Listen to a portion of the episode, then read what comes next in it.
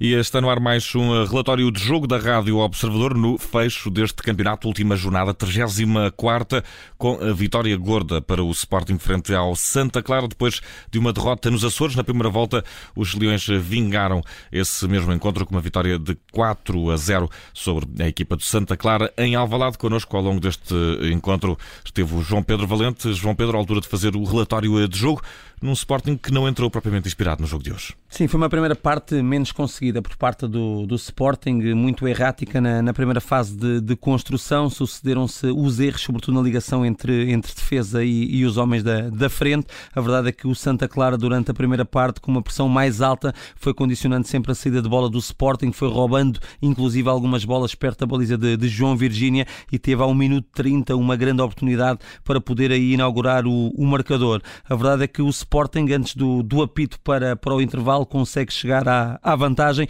num dos poucos movimentos que teve de, de ataque à profundidade, uh, em que um cruzamento levou a bola ao pé esquerdo de Tabata, que aí fez o primeiro gol para, para a equipa do Sporting e que mudou, diria, radicalmente aquilo que foi, que foi o cariz do jogo e a segunda parte que, que nos trouxe um Sporting efetivamente melhor a atacar de uma ou outra forma, muito mais vertical, muito mais profunda também naquilo que eram os movimentos de, de ataque ao espaço e às costas da linha defensiva da equipa do, do Santa Clara, que me parece depois do segundo e terceiro golo uh, ter praticamente desistido daquele índice de competitividade de conseguir discutir tanto o resultado como o próprio domínio que o Sporting conseguiu fazer, sobretudo na segunda parte.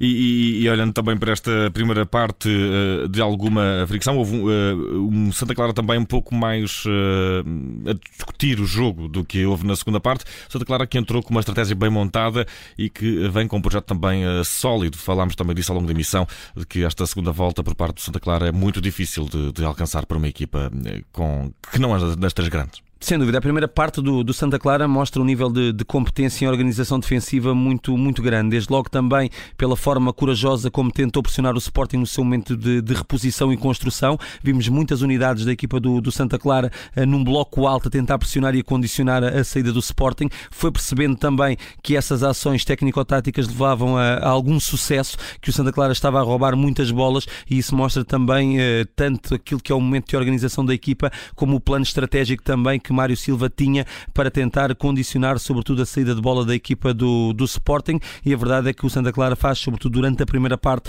um jogo muito competitivo. Eh, é verdade que com menos bola, eh, e aí foi se calhar eh, a menor capacidade que o Santa Clara teve, foi no momento de recuperação de bola, depois a definição no último terço, quase sempre também um último passe que não surgiu, e por isso a equipa do Santa Clara não conseguiu fazer efetivamente moça naquilo que eram os erros da equipa do, do Sporting, mas mostrou claramente durante os primeiros 45 minutos aquilo que foi a ascensão e a elevação desta equipa, sobretudo durante a, a segunda volta, em que apenas perdeu na, na, casa dos três grandes, perdeu que o Sporting em Alvalade para a Taça da Liga e depois perdeu para o campeonato, tanto na Luz como no Dragão, como hoje em, em Alvalade, mas é uma segunda volta que, que o Santa Clara mostra, o Santa Clara que com a chegada de, de Mário Silva em janeiro era uma equipa que estava próximo dos lugares de, de descida e acaba por chegar a um, a um sétimo lugar uhum. e, portanto, mostra bem aqui aquilo que foi uh, a capacidade de Mário Mário Silva trazer esta equipa para a discussão de, de pontos e de resultados positivos. Uma grande segunda volta no campeonato, uma péssima segunda parte em Alvalade, isto porque o Sporting entrou com alguma força e alguma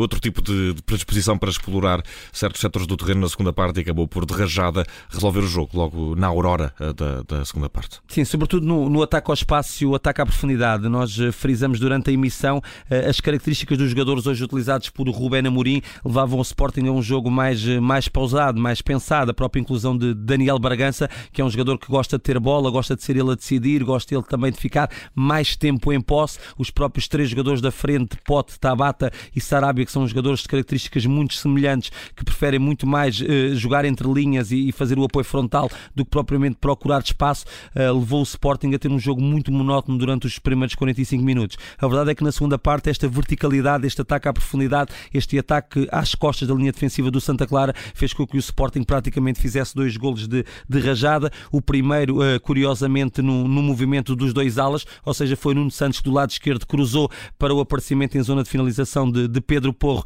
a dar o 2-0 ao Sporting e depois também no movimento de ataque à profundidade e novamente sobre o corredor esquerdo, em que Pedro Gonçalves serviu uh, Pablo Sarabia para, para o golo da, da despedida. Uh, ele que foi o jogador que, que, em termos de empréstimo, é o jogador com maior rendimento em termos de números, golos e assistências que, que o Sporting teve, e isso diz bem da importância da classe de Pablo Sarabia no Campeonato Português. E uh, vamos, antes de mais, perguntar-te, João Pedro Valente, o que é que foi o pior esta noite em Alvalade, sendo que pode ser qualquer coisa? Uh, sim, uh,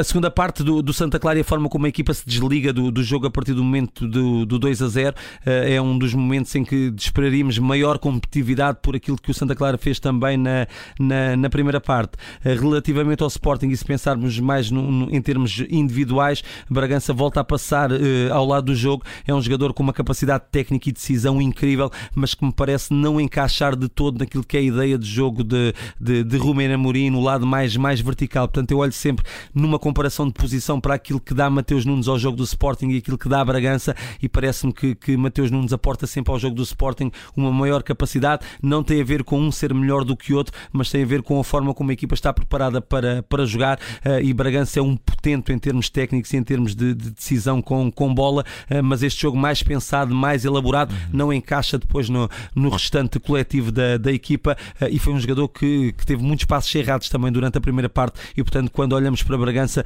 pensamos sempre num, num nível máximo exímio em termos de, de, decisão e de gesto técnico, e hoje foi um jogador muito errático no, no capítulo do passe. E para encerrar esta 34 jornada, os jogos e também os relatórios de jogo desta época 2021-2022, João Pedro Valente, o que foi o melhor esta noite em Alvalade? O golo de, de Edwards é o melhor momento da, da noite do jogo, é um, é um golo incrível, valeu o, o preço do, do bilhete, é, é um remate fantástico. Eh, relativamente à exibição e também por, eh, por ter este tom de, de despedida, eh, acho que Sarabia merece a distinção de, de homem do jogo, porque é um jogador que percebemos efetivamente que a cada toque é diferenciado na forma como recebe, como passa, como aparece no espaço e depois, depois finaliza, torna o jogo tão simples que, que se percebe efetivamente que é um jogador de, de outro campeonato, que tivemos obviamente, o privilégio de, durante esta, esta época desportiva, ver eh, representar o Sporting e o Campeonato Português, eh, mas é claramente um jogador eh, que, que está acima